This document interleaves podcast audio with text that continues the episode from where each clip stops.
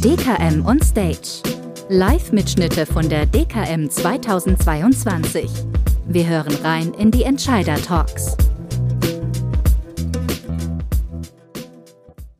Herzlich willkommen, liebe Fachbesucherinnen und Fachbesucher, hier beim Entscheider-Talk Hashtag auf Augenhöhe. Einem neuen Format auf der DKM, bei dem wir Entscheider aus der Versicherungsbranche zu Gast haben, die ein paar Einblicke geben in den Menschen hinter der Führungskraft. Mein Name ist Tina Kirchner. Ich bin Redakteurin beim Fachmagazin Ask Kompakt. So, und hier darf ich jetzt unseren nächsten Gast auf der Talkbühne begrüßen, Herrn Andreas Politiki, Vertriebsvorstand der Nürnberger Versicherung.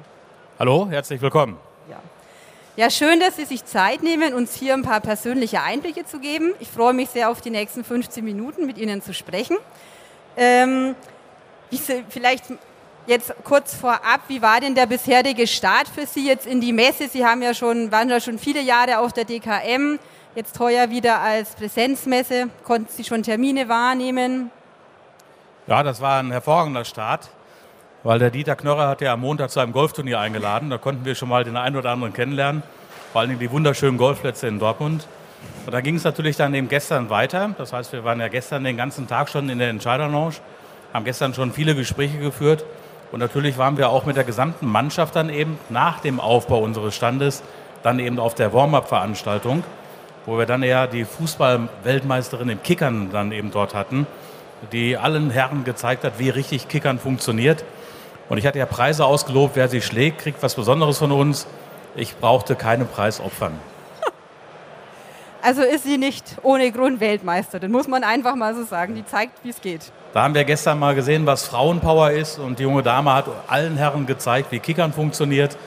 Einige sind fünf oder sechs Mal gekommen und haben es probiert, aber leider ohne Erfolg.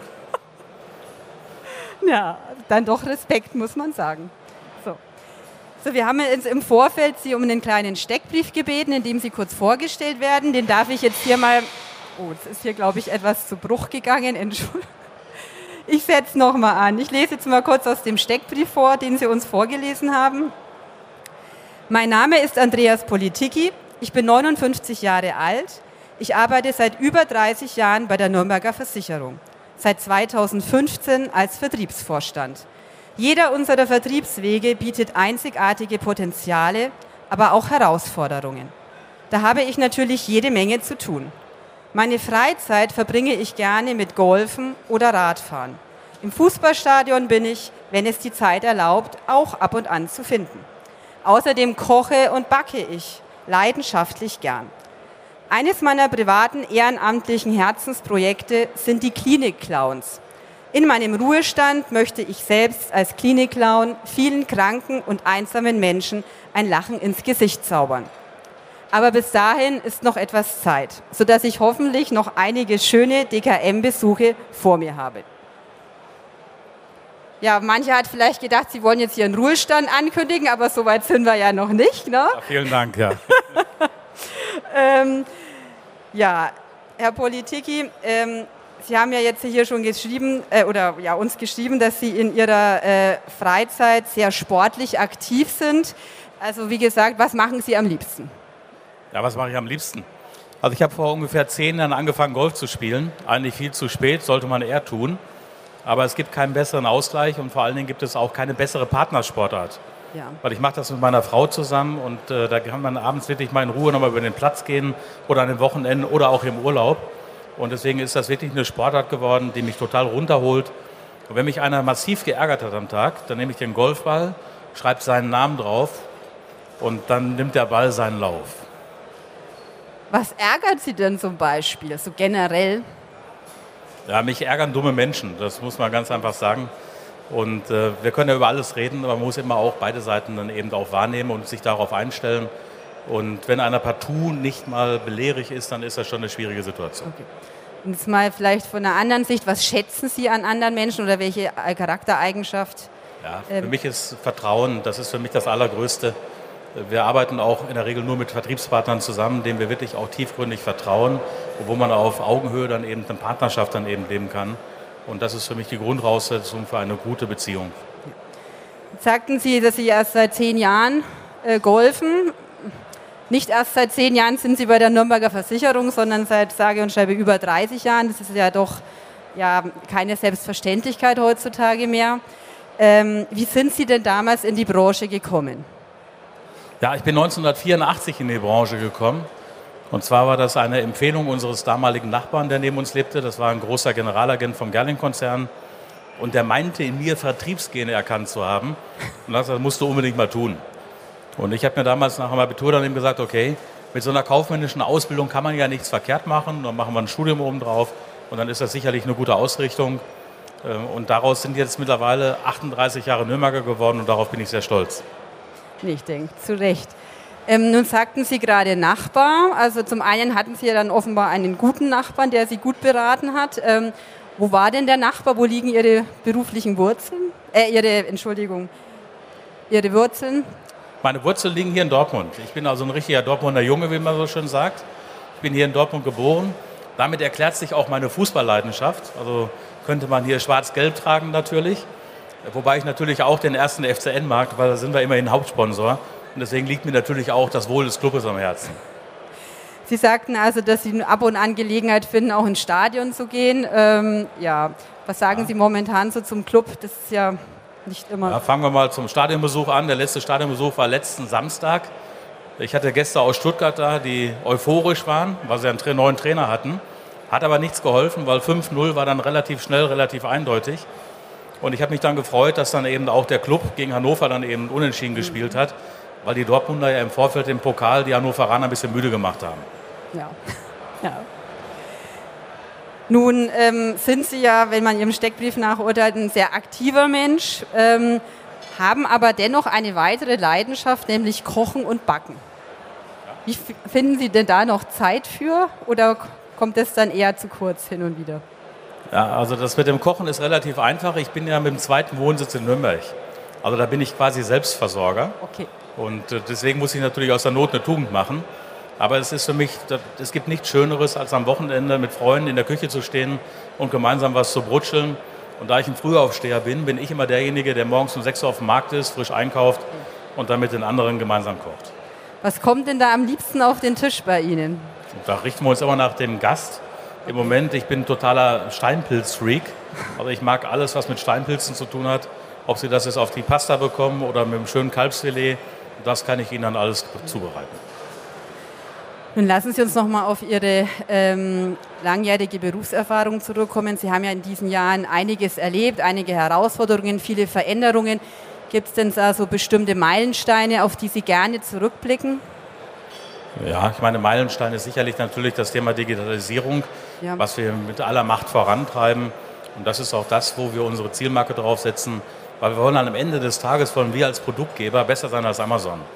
Bei uns soll der Partner den Vertrag abschließen und im gleichen Moment das Gefühl haben, die Police ist schon da, der Versicherungsschein ist dokumentiert. Das ist das, womit wir mit Hochdruck daran arbeiten, um da dann eben diese Zielmarke, die wir uns selbst gesetzt haben, auch erreichen zu können. Lassen Sie uns kurz beim Thema Produkt einhaken. Haben Sie ein Lieblingsprodukt?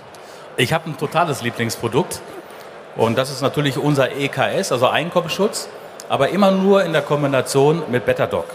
Okay. Weil BetterDoc ist ja ein ärztliches Netzwerk wo wir dann eben dem Kunden die Möglichkeit ja. geben, eine Zweitmeinung einzuholen. Und was Besseres als diese Kombination vom Marktführer eine EKS, das Ursprungsprodukt zu haben, in der Abrundung mit BetterDoc. Und das ist mein absolutes Lieblingsprodukt. Applaus. So. Wie ist es denn jetzt so mit Corona und Gesundheit? Also nehmen Sie da jetzt auch nachhaltig noch eine ja, höhere Nachfrage wahr oder höheres Bewusstsein? gerade auch rund um das Thema äh, digitale Angebote? Ja, ich denke mal, Corona ist mittlerweile eine Volkskrankheit geworden. Mhm. Und ich bin da relativ unerschrocken. Ich hatte Corona und im Ende habe ich zwei Tage durchgeschlafen und dann war das auch wieder vergessen an diesen Stellen. Und damit müssen wir einfach leben. Das ist wie eine Erkältung, wie eine Grippe, gibt es auch Corona. Und das muss man einfach akzeptieren. Und ich glaube, damit müssen wir lernen zu leben. Ja. Aber ja, und das Thema, wie gesagt, das Thema Gesundheit an sich hat jetzt aber doch nochmal einen höheren Stellenwert gewonnen, wenn man so will. Und dann vielleicht in dem Zusammenhang auch die Absicherung. Man, nehmen Sie das so wahr oder? Ja, natürlich. Also Corona hat bei vielen Menschen natürlich, die gerade in Extremsituationen gekommen sind, vieles verändert. Und da interessiert man sich natürlich auch dafür, wie ist man denn eigentlich abgesichert. Wie ist man denn nicht untergebracht, wenn man es tatsächlich mal ins Krankenhaus dann nehmen muss? Diese Produkte kann man gut verkaufen. Und ich persönlich kümmere mich um meine Gesundheit, indem ich regelmäßig zur Vorsorgeuntersuchung gehe, was ich nur jedem hier ans Herz legen kann. Um bei dem Thema Herausforderungen zu bleiben, nun stehen wir ja alle aktuell vor einer, sage ich mal, vor einem Krisen, ja, vor einer Krisenwucht, wenn man so will. Erst Corona, jetzt Energiekrise, Krieg, Inflation. Ähm, ja, wie besorgt sind Sie da angesichts der Entwicklung vielleicht des eigenen Unternehmens, der Nürnberger? Oder der, was die Versicherungsbranche angeht, wie sehen Sie die da aufgestellt? Ja, das wird natürlich für viele Menschen schon eine Herausforderung werden die steigenden Preise, die wir in allen Bereichen haben werden, dann eben auch zukünftig dann bedienen zu können. Aber auch hier müssen wir am Ende des Tages, muss jeder dann eben sein Päckchen tragen und ich bin gespannt, wie der Gesetzesgeber jetzt endgültig dann entscheidet und wie die Unterstützung vom Gesetzesgeber dann eben aussieht, weil ohne Unterstützung und Preisbremsen wird es aus meiner Sicht daraus nicht funktionieren können. Wie sehen Sie es gerade auch vielleicht für den Bereich Altersvorsorge, wenn die Leute jetzt ja kein Geld mehr haben, um ihre Rechnungen zu bezahlen und dann vielleicht auch sagen, okay, ähm, ich muss hier mich einschränken? Ja, bei dem Produkt Altersversorgung muss man natürlich immer wieder sagen, wir wissen alle, dass die normale Rentenversicherung wahrscheinlich in den meisten ja. Fällen nicht ausreichen wird. Also deswegen, bevor man da Fehler macht und seine Altersversorgung vielleicht angreift, sollte man lieber mit seinem Betreuer und auch mit der Gesellschaft ins Gespräch gehen und darüber reden, was es denn für Möglichkeiten gibt, auch mal Beitragspausen einzulegen, um auf diese Art und Weise dann den Vertrag weiterzuführen, wenn die wirtschaftliche Situation sich wieder stabilisiert hat. Haben Sie vielleicht jetzt so eine Art Empfehlung für Vermittler, gerade jetzt im Umgang mit ja, verunsicherten Kunden oder Kunden, die sich wirklich Sorgen machen um ihre Existenz? Ja, es gibt ja in den AVBs eine Vielzahl von Möglichkeiten, mit Beitragsänderungen, mit Stundungen und sonstigen Thematiken zu arbeiten. Und wir kennen das ja alle aus der Situation von Corona. Da haben wir alle gedacht, wir kriegen eine Welle von Stornos.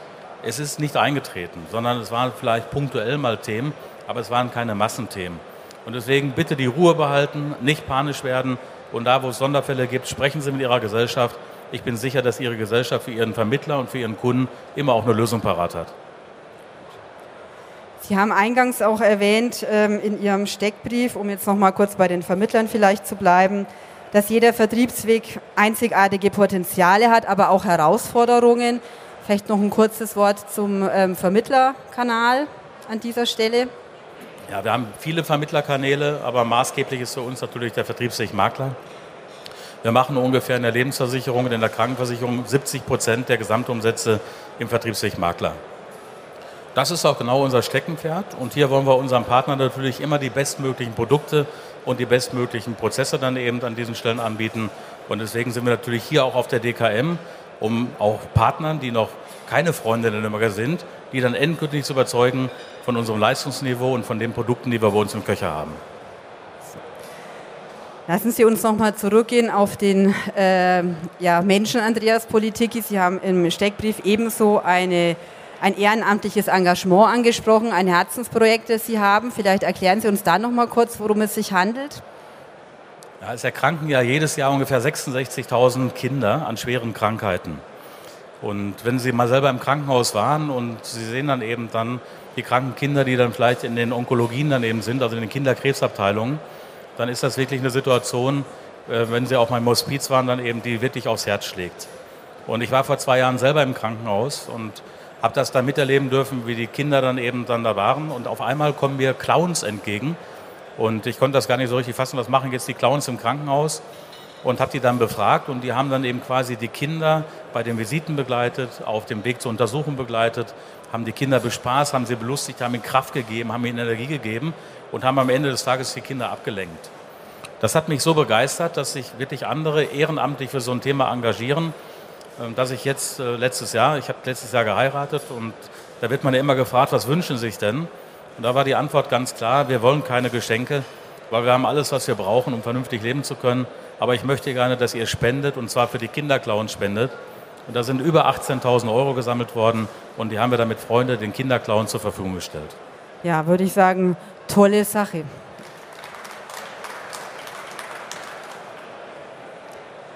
Ja, Vielleicht jetzt zum Abschluss des Gesprächs haben wir noch eine kurze ja,